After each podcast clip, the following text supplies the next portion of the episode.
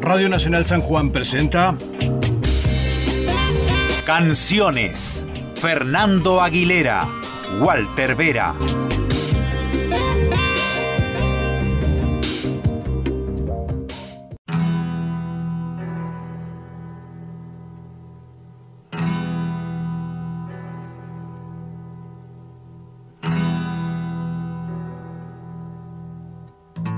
A lo largo de la historia y como casi en todo, hay diferentes posiciones. De un lado, quienes sostienen que las artes leen a las sociedades y sus coyunturas y a partir de eso producen su obra.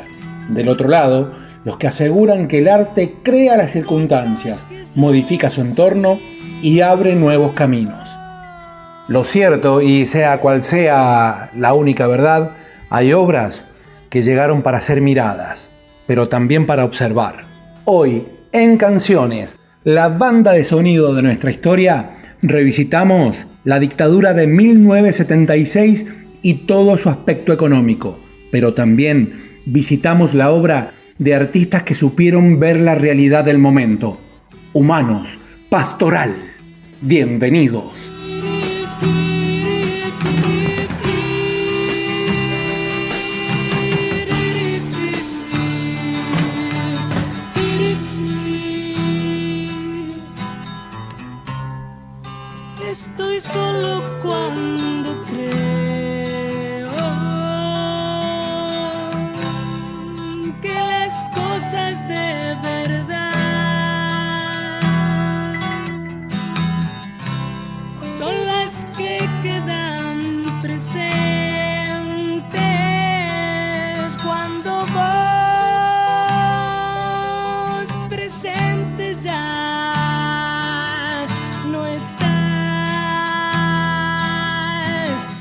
Bueno, muy bien, muy bien, bárbaro, qué lindo volver a Radio Nacional, qué lindo estar aquí en esta tarde, en esta tarde ya invernal, ¿no? En la provincia de San Juan, LRA 23 para hacer canciones, la banda de sonido de nuestra historia, este programa que intenta repasar los principales hechos históricos del país en sus diferentes épocas y eh, musicalizado por las bandas, la música y demás de determinadas épocas, de esas mismas épocas. Para ello nos acompaña, como siempre, el profe Walter Vera. ¿Cómo le va, profe? Hola, Fernando. Eh, buenas tardes. Buenas tardes. Buenas tardes a toda la audiencia, a todos.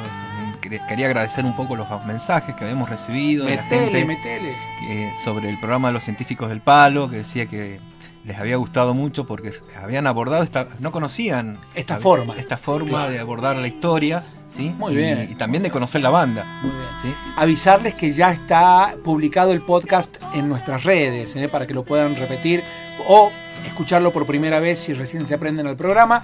Estamos todos los miércoles aquí en, Radio Nacional desde las 19 horas, así que lindo para repasar la historia argentina, la historia del mundo, la historia de San Juan. Es, recordemos que tenemos también esa mirada sobre el patio de la casa, como me gusta decirle a mí. Claro, y también en la página de la radio, ¿sí? También, también. también, lo pueden encontrar ahí. Entran y bueno, husmean un poquito y van a encontrar ahí todos los podcasts, todos los programas que están buenísimos. Todo el contenido de Radio Nacional siempre allí en la página, así que bueno, eh, pueden visitarla.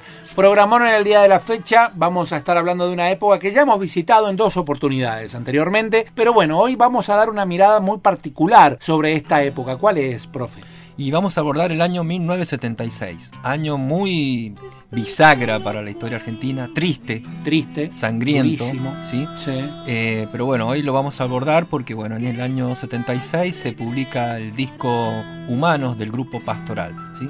Grupo que creo que mm, poco también conocido, no mucho, no muy difundido, pero muy importante en nuestra música. Eh, Creo que muy importante en el eh, movimiento el rock. Fue demasiada, demasiada música para una época, me parece a mí, capaz que me equivoco.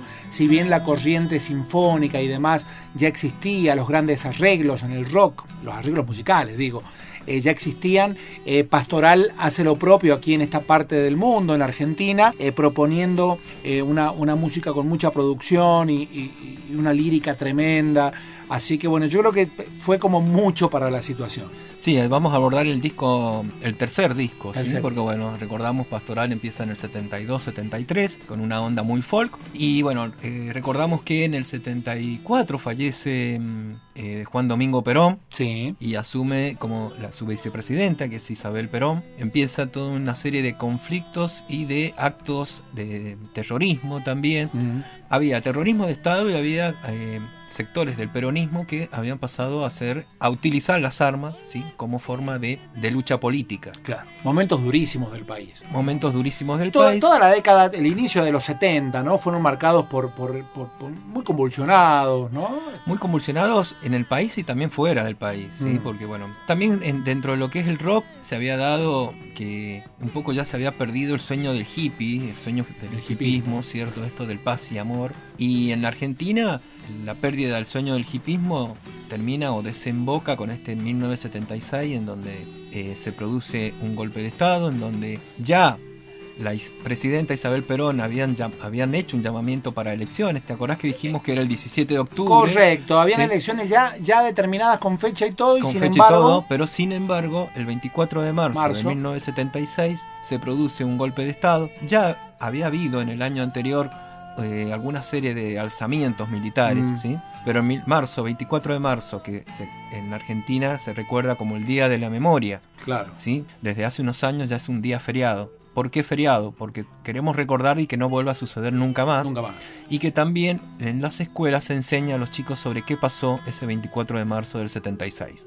Eh, Hay una mirada, hay, una, hay un enfoque que podemos hacer durante todo este programa, porque bueno, ya hemos hablado en otras entregas de esta época con respecto a derechos humanos, a libertades que fueron cortadas, a, to- a todo tipo de manifestación.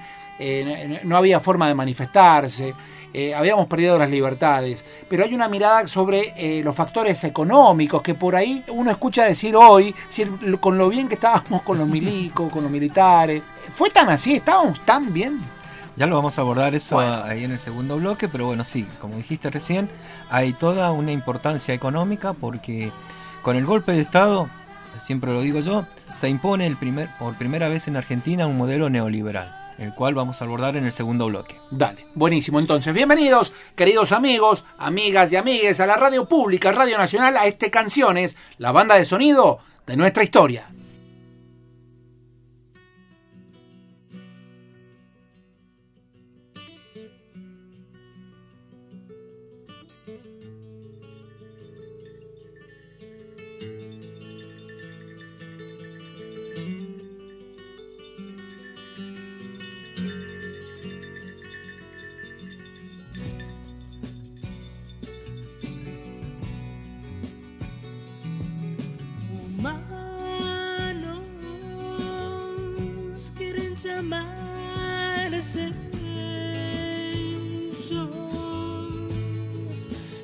Que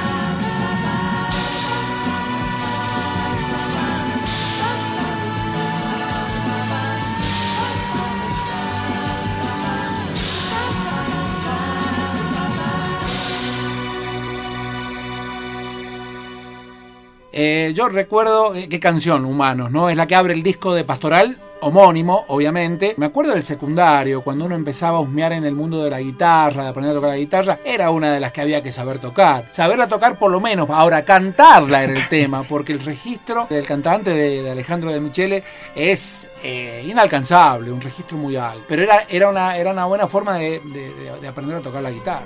Y de conquistar chicas. Sí, bueno, También. este, algunos podían. Algunos. Algunos podían, algunos ganaban. Algunos ganaban con eso.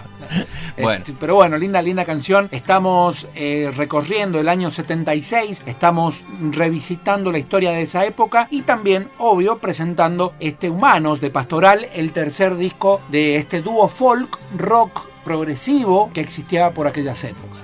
Y dijimos que vamos a hacer un abordaje ahora desde el punto de vista económico de la dictadura. ¿Cómo fue ¿Qué, la- la- qué la- significó la, Sí. dictadura desde el punto de vista económico? Y te doy un dato. El día de la muerte de Perón, ya una persona, un personaje que luego tuvo mucha importancia en la dictadura, ya se estaba reuniendo con algunos economistas y con algunos grupos económicos porque ya estaban pensando en tomar el poder. Ah, mira. ¿sí? No sé si te suena Martínez de Oz. Un poco. Un poco.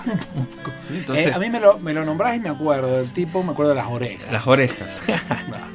Bueno, Martínez de Oz, el día de la muerte de Perón, ya se empezó a reunir con algunos economistas Mm. un- y a plantear un modelo económico porque él creía ya, o sabía un poco de que había inconformidad por parte del sector militar y que iban a llegar al poder. Claro. ¿sí? Ellos creían de que Isabel Perón iba a ser inepta para manejar la, la situación, entonces iban preparando ya el equipo económico que luego asumiría desde el 24 de marzo de 1976. Asume como ministro de Economía y también tiene la particularidad Martínez de Oz, que es uno de los ministros de Economía que más duró en el cargo. Viste que en. Argentina ser ministro de Economía... Sí, es como un cargo eh, que se disuelve en agua, ¿viste? Sí, viste.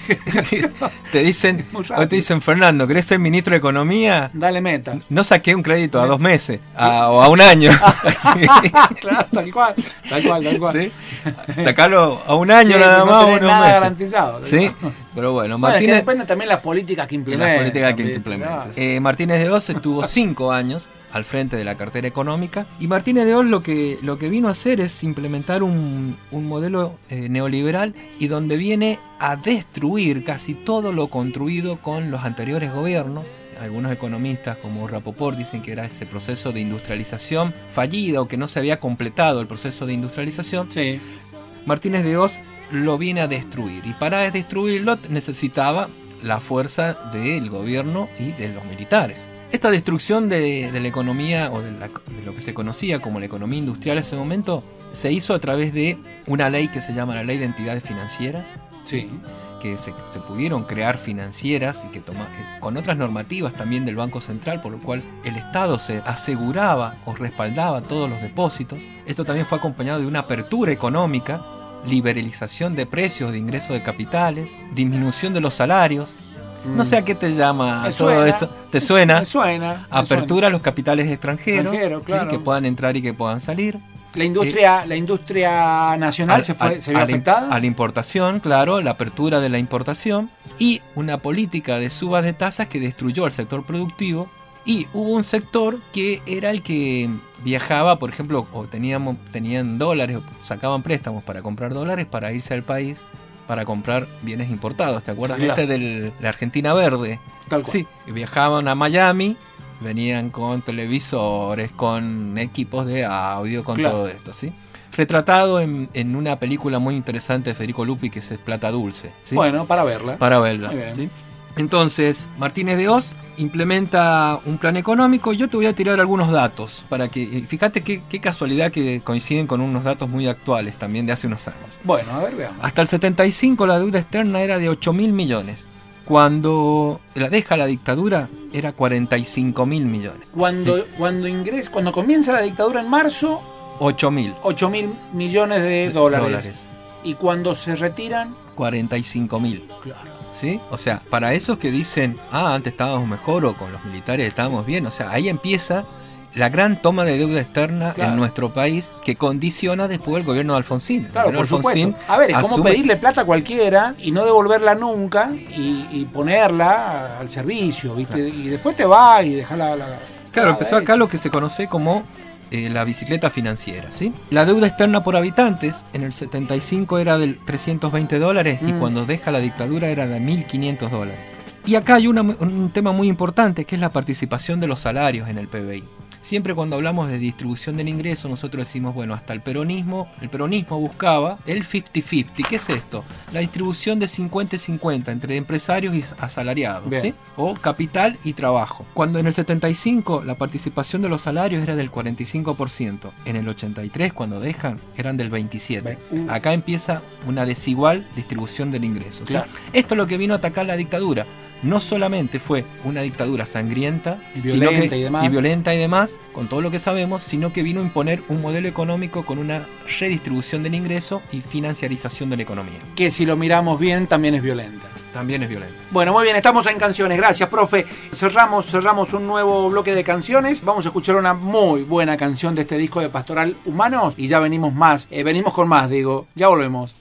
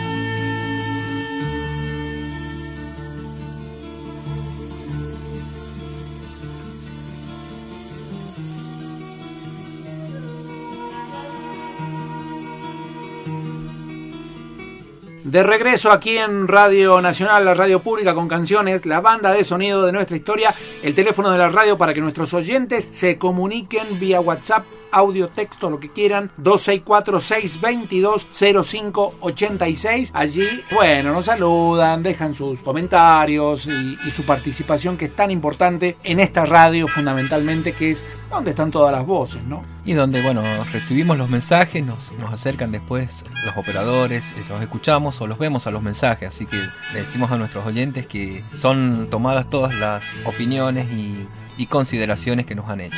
Oye, nos metemos en un bloque donde vamos a hablar prácticamente, creo yo, 100% de música. Vamos a hablar un poquito de la historia de Pastoral, una banda, como dijimos recién, de folk rock, rock progresivo argentino, integrado por Alejandro de Michele, que no es de Michelis como el jugador de fútbol, Ah, no. ¿no? Y Miguel Ángel Erauskin es el otro integrante. Fue un dúo, un dúo folk, digamos, guitarra acústica y biribiri. De hecho, se conocieron en el colegio Mariano Moreno, se conocieron estos muchachos en el 71. Y en una, una tarde de estudio, dice, mira, yo compongo canciones, le dice Alejandro a Miguel Ángel. "Ah, A ver, dale, pin, pin. Y le tocó la, la canción que tuvo problemas legales y demás en su momento, que es justamente Pastoral, ¿no? Que, que es una, una gran obra.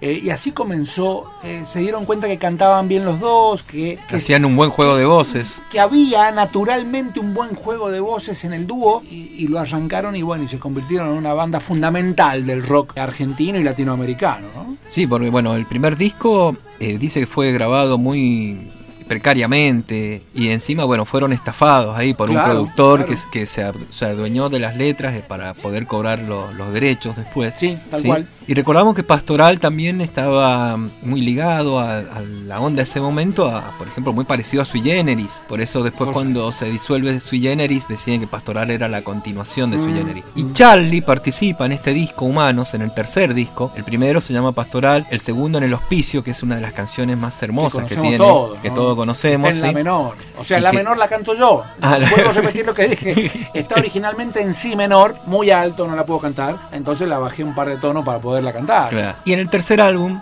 Pastoral quiere desprenderse un poco de esto de lo acústico y produce un disco en donde está acompañado de una gran orquesta. Sí, claro. En el primer tema que escuchamos acá, Humanos, el teclado, estaba Charlie García, estaba Oscar Moro, Oscar Moro en la batería. eh, tenía una banda terrible atrás ahí que acompaña, sí, esta- y entonces ya pierde, deja esa onda folk Claro. y pasa ya esa onda que decías vos, un poco más Más sinfónico, progresivo. Claro, una cosa, una Sí. propuesta enorme. Una propuesta muy, muy importante, muy interesante. que Eh, demandaba inclusive trabajos en las presentaciones en vivo, eh, demandaba todo una, eh, un decorado, un- demandaba la música, un decorado para acompañar la situación. No era cuestión de subir los músicos y listo, contar cuatro y largar, ¿viste? No, no, poner una escena. Claro, yo te muestro acá la, la tapa del disco, tenemos acá la tapa del vinilo. la vamos a subir a las redes, A las redes. Está ¿Qué- increíble. ¿Qué, te hace acordar? Y a mí me hace acordar a, una, a un fragmento de la película The Wall, eh, de Pink Floyd, es tal cual, Es tal cual. Bueno, este disco, Humanos, salió en el 76.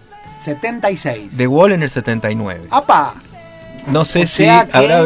sí, No, hablemos de derechos de autores, Claro. pero sí hablemos de adelantados seguro. Adelantados, Eh. sí. Eh, bueno, el, el dibuja la tapa, que es el diseñador Gatti, dice que, bueno, venían de tapas oscuras y Mm. en esta nueva etapa quería él mostrar colores, otra, otra tipología, ¿sí? Para salir de la oscuridad. Yo, Claro. eh, cuando escuché, estaba escuchando Pastoral hace unos tiempos, o sea, lo veo muy, muy dark, muy... Mm. O sea, las letras son muy existencialistas, Sí. muy filosóficas. Sí, en todos sus ¿sí? discos, ¿no? En todos sus discos. Y en este disco empieza con el, dis- con el tema humano que dijimos recién, acompañado de Charlie García. Y escuchamos recién también un tema que se llama Me desprendo de tu vientre. Sí. ¿Qué significa esto? O sea, me desprendo de tu vientre significaba, dice de Michel, era el salir del, del útero El materno, el nacer. El nacer mismo. ¿Sí? Y describe el nacer y cómo es los pasos de la persona en la vida. ¿sí? El dejar de pertenecer a otro cuerpo para convertirse en un cuerpo, en un mismo, en uno solo, en uno, en otro cuerpo. Claro. Eso plantea un Eh, poco. el hecho de ir al colegio, todo esto está planteado en esa, en esa letra, una letra impresionante. Sí. Y es continuada, ¿sí? Sí. porque son dos temas pegados, con otra canción que la vamos a escuchar ahora en este bloque que se llama De regreso a tus entrañas. ¿Qué, qué es Era esto? muy de la época eso también, ¿eh? Lo de hacer dos obras unidas porque tienen un hilo conductor que las une, las mantiene, las mantiene juntas. De hecho, en The Wall pasa. En The Wall Pass. En The Wall pasa. una- Y hay una gran cantidad de discos donde pasa también, donde hay una continuidad y tenés de pronto una canción de 10 minutos o de 12, Claro. ¿viste? Pero en realidad son dos canciones. Claro, y bueno, ¿qué significa el regreso a tus entrañas? Es la persona que creció, fue al colegio, vio la sociedad, se decepciona de la sociedad, este que dijiste vos recién con, con un término, Sí. se, se desengaña. ¿Pa' qué nací? ¿Para pa qué nací? ¿Pa' qué nací? Y dice, quiero volver a las entrañas de mi a- madre. quiero volver a las entrañas, claro. Sí, se quiero- plantea, claro, el nacer y el para qué. Y el para ¿Por qué? Una mirada muy, muy, muy, muy cruda sobre, sobre esa realidad. Es decir, ¿para qué nací para venir a conocer este mundo? No. Más bien me vuelvo, Me vuelvo. de donde vengo. ¿Le escuchamos entonces? Dale, vamos, entramos, estamos en canciones. Hermoso momento para escuchar un buen tema de pastoral. Ya venimos. Canciones. La banda de sonido de nuestra historia. Con Fernando Aguilera y Walter Vera.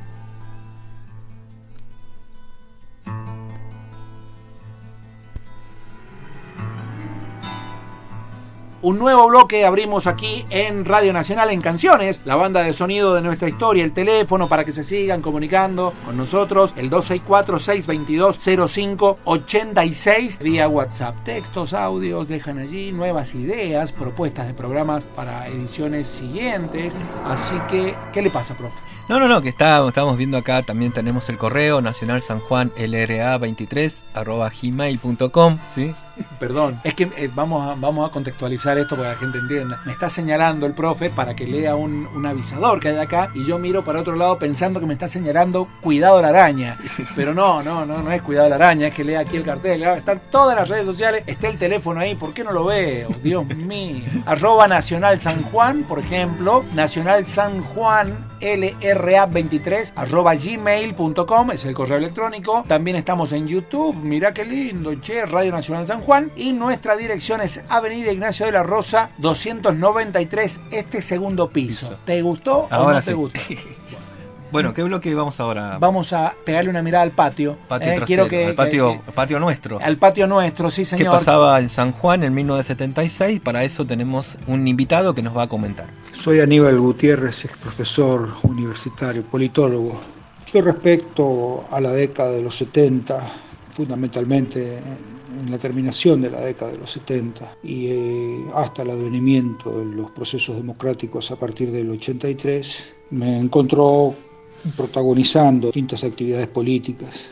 Ya militaba en el justicialismo en la década de los 70 y nos encontramos militando en el proceso electoral que, que se desarrolló en 1973. Militábamos en que era la Junta Departamental de Desamparados con el, presidente de la Junta que era Sansó en la famosa panadería de los Sansó, de los Sansón. Estaba en la calle Ameguino la, la- esta panadería y Ignacio de la Rosa. Bueno, ahí militábamos por la fórmula del, del Frejuli, que encabezaba don Eloy Camus. Con don Eloy aprendimos bastante de los jóvenes sobre los modos de hacer política y con muchos otros dirigentes que después en los procesos de la dictadura clandestinamente nos juntábamos para retomar las prácticas mm, desde el justicialismo. Recuerdo Rogelio Cerdera, César Gioja, eh, Eduardo Luis Nardelli posteriormente. Nos juntábamos también con el que fue luego intendente de la capital, Barrena Guzmán. Eh, como decía, en ese periodo militamos en favor de la fórmula de don Eloy Camus y Francisco Aguilar, que fue una fórmula, digamos, pactada eh, a los efectos de, de la percepción de don Eloy Camus de concentrar o de atraer a los votos más conservadores de la provincia. Bueno, fuimos a segunda vuelta, militamos también en segunda vuelta y terminó quebrando la fórmula Camus Aguilar a la de Basana Gras del bloquismo, por muy poco, cinco o seis votos. La, la actividad política era importante. A mí don Eloy me nombró en la Secretaría de Agricultura y Ganadería, en la Dirección de Agricultura y Ganadería, ahí trabajaba en esa época, cuyo director había sido nombrado el doctor Ferrari, médico veterinario. Militábamos, además de militar políticamente, militábamos dentro de la propia administración, ya que Don Eloy era una, una cabeza importante, fue un gobernador importante. Me parece que era un continuador de muchas de las ideas de Federico Cantoni, no, solo para nombrar decir, la cantidad de créditos que de- estaban por ingresar a la provincia del Banco Interamericano de Desarrollo, las colonias fiscales, todos los proyectos de mejoramiento genéticos caprinos para la provincia, que yo lo conozco porque lo trabajé con el doctor Ferrari y además recuerdo la famosa cuenca lechera, los- a los efectos de producir en toda la zona de Iglesia y, y Hachal eh, la posibilidad de, de producciones lecheras. Cuando se produce el golpe militar, yo entonces vivía con mi compañera, que estaba muy comprometida conjuntamente conmigo, en, la posibilidad de generar un, un proyecto, un proyecto político mucho más renovador del, del justicialismo y que nos generaba algunas diferencias, por supuesto, con Don Eloy y con algunos dirigentes de entonces del peronismo. El golpe militar, por supuesto, tuvimos todas las consecuencias, con mayor o menor medida, que sufrieron los compañeros que de alguna manera tenían algún compromiso político El peronismo fue el que pagó fundamentalmente las grandes consecuencias de ese nefasto golpe y el terrorismo de Estado. Yo entonces, además de que tenía una actividad sin ser yo un, un alumno universitario, porque no iba a la universidad, tenía plena relación con los estudiantes universitarios porque viví desde los años 69 en adelante con universitarios y tenía también alguna actividad, sin pertenecer a la universidad, tenía actividad con los, con los alumnos universitarios y conocimos muchos universitarios, algunos de ellos desgraciadamente no fueron desaparecidos. Cuando se produce el golpe de Estado del 76, tratamos como pudimos de protegernos, como pudimos, digo, porque yo era un empleado de la administración pública, como he dicho anteriormente, trabajaba en la órbita de que uno de los, de los funcionarios más apreciados por Don Eloy, que estaba en la órbita del Ministerio de Economía del cuñado de Don Eloy, que era Valenzuela,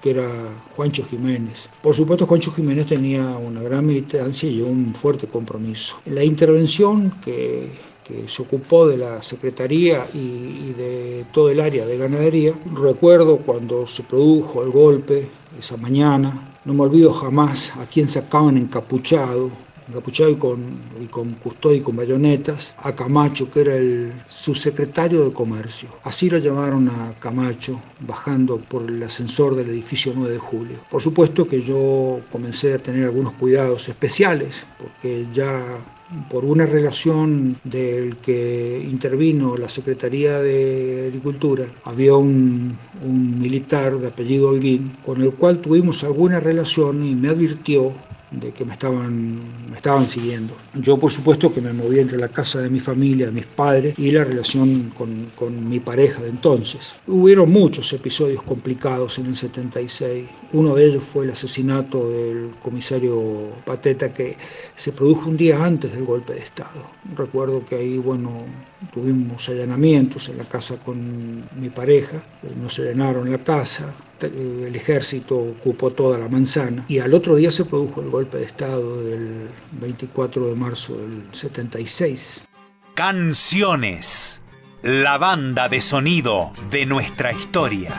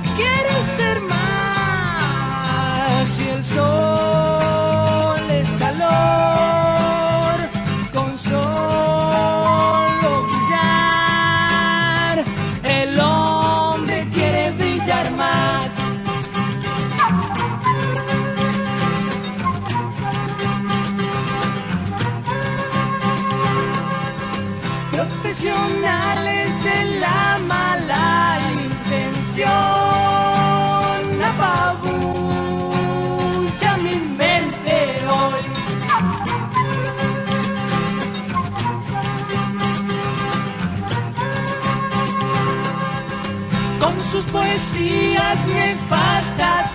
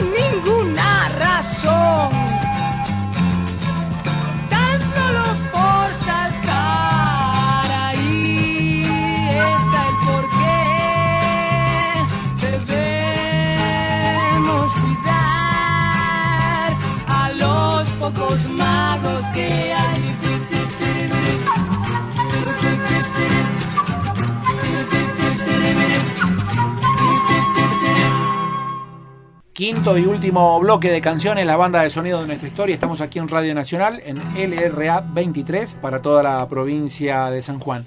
Ya terminando el programa, desarrollemos un poquito más, profe, datos que tienen que ver con aquella dictadura económica que vivimos los argentinos después del 76. Bueno, como te dije recién, o sea, este modelo atacó directamente la industrialización. ¿sí? Y fíjate que bueno, la participación del- en el PBI de la industria en el 75 era del 37% Sí. y en el 83 era del 25%. Ah. O sea, eh, sellaron más de 15.000 industrias.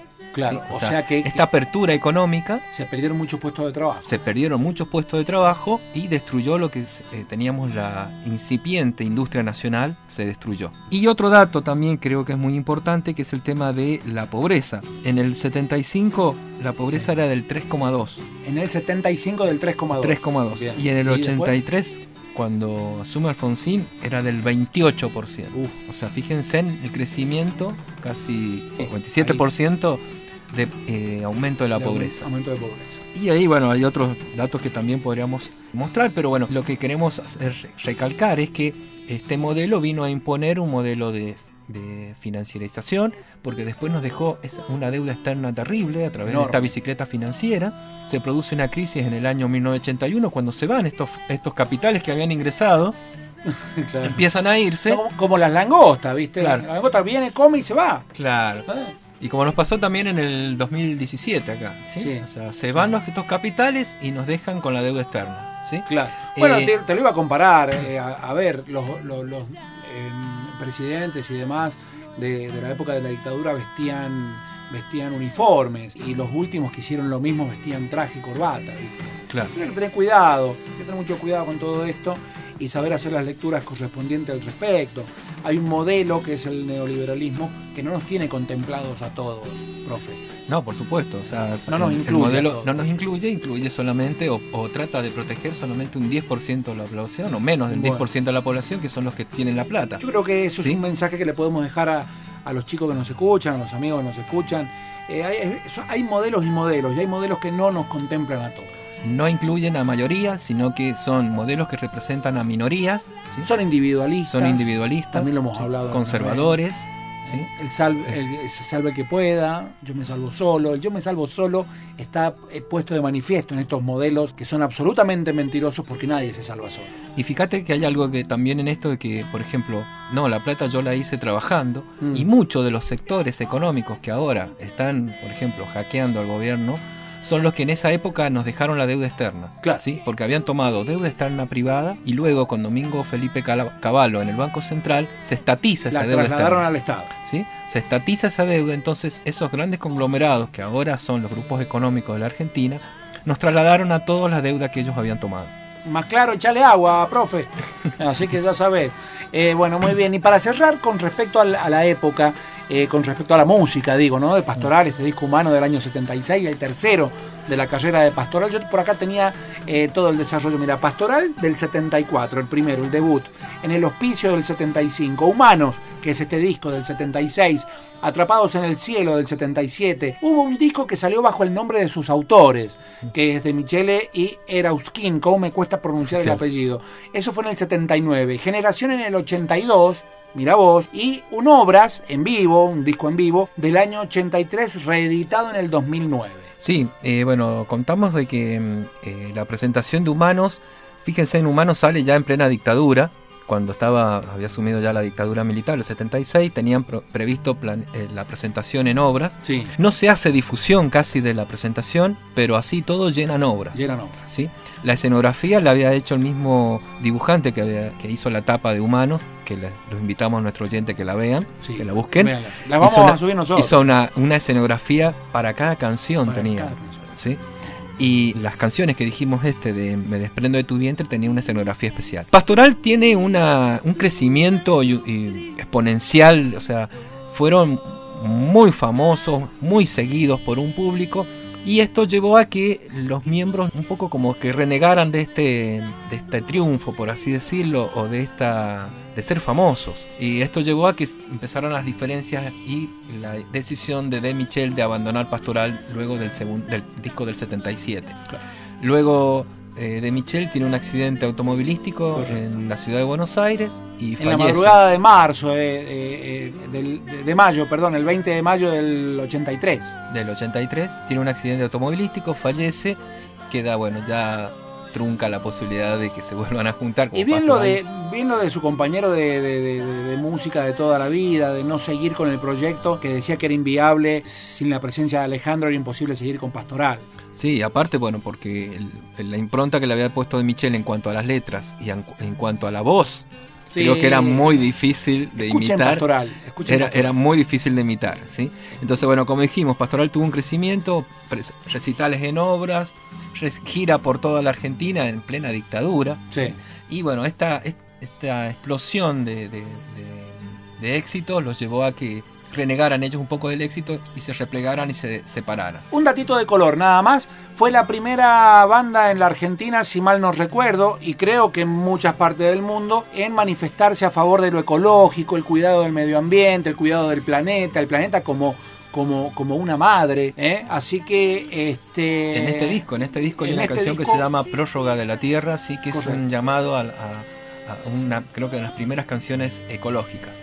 Bien. Y nos vamos a ir con una canción hermosa que se llama Lustrabota de Avenida. Escuchen esa letra. Escuchan esa letra. Eh, es- o sea, es una pintura, creo. Eh, ellos dicen que, bueno, recorrían mucho la calle Corrientes de noche y siempre se encontraban con estos lustrabotas, a los cuales muchas veces invitaban a comer y, y con- con- se contaban las experiencias y ellos decidieron homenajearlos con esta esa- canción. Bueno, Sí. genial. Me hace acordar a un- una persona muy conocida acá que era Lustrabota en la peatonal que las veces que iba ahí a veces a que me limpiara los zapatos, me decía, yo he estado 30 años acá en la peatonal y con esto he alimentado a mis hijos Con y mis este hijos son de- universitarios. Mira vos. Gracias también mucho, dice, a la universidad pública, yo con este cajón le he podido, he podido dar educación a mis hijos. Qué bárbaro. Bueno, muy bien, un dato, una, una anécdota allí, un dato de color muy interesante también. Bueno, eh, profe, muchas gracias. Nos vemos, Fernando. Ya no hay más tiempo. Nos quedamos sin tiempo. No queremos eh, quitar más tiempo ya a la radio. Dale, ya nos Por- mandamos un penal los otros días. ya, no- Nos veremos ya, el ya la, ya la tocamos con la mano la semana pasada, no nos van a dejar otra vez. Así que bueno, un abrazo a toda la audiencia, nos estamos retirando. Gracias Rubén Caballero, ya en la técnica, en los controles. Esto ha sido todo por hoy. Nos encontramos la próxima semana para una nueva entrega de canciones, la banda de sonido de nuestra historia. Chao.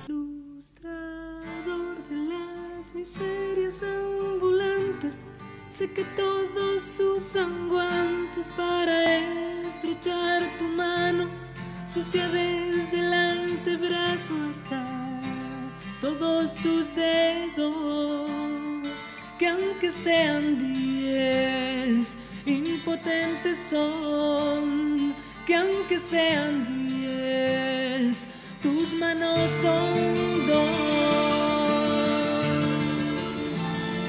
Luchador de la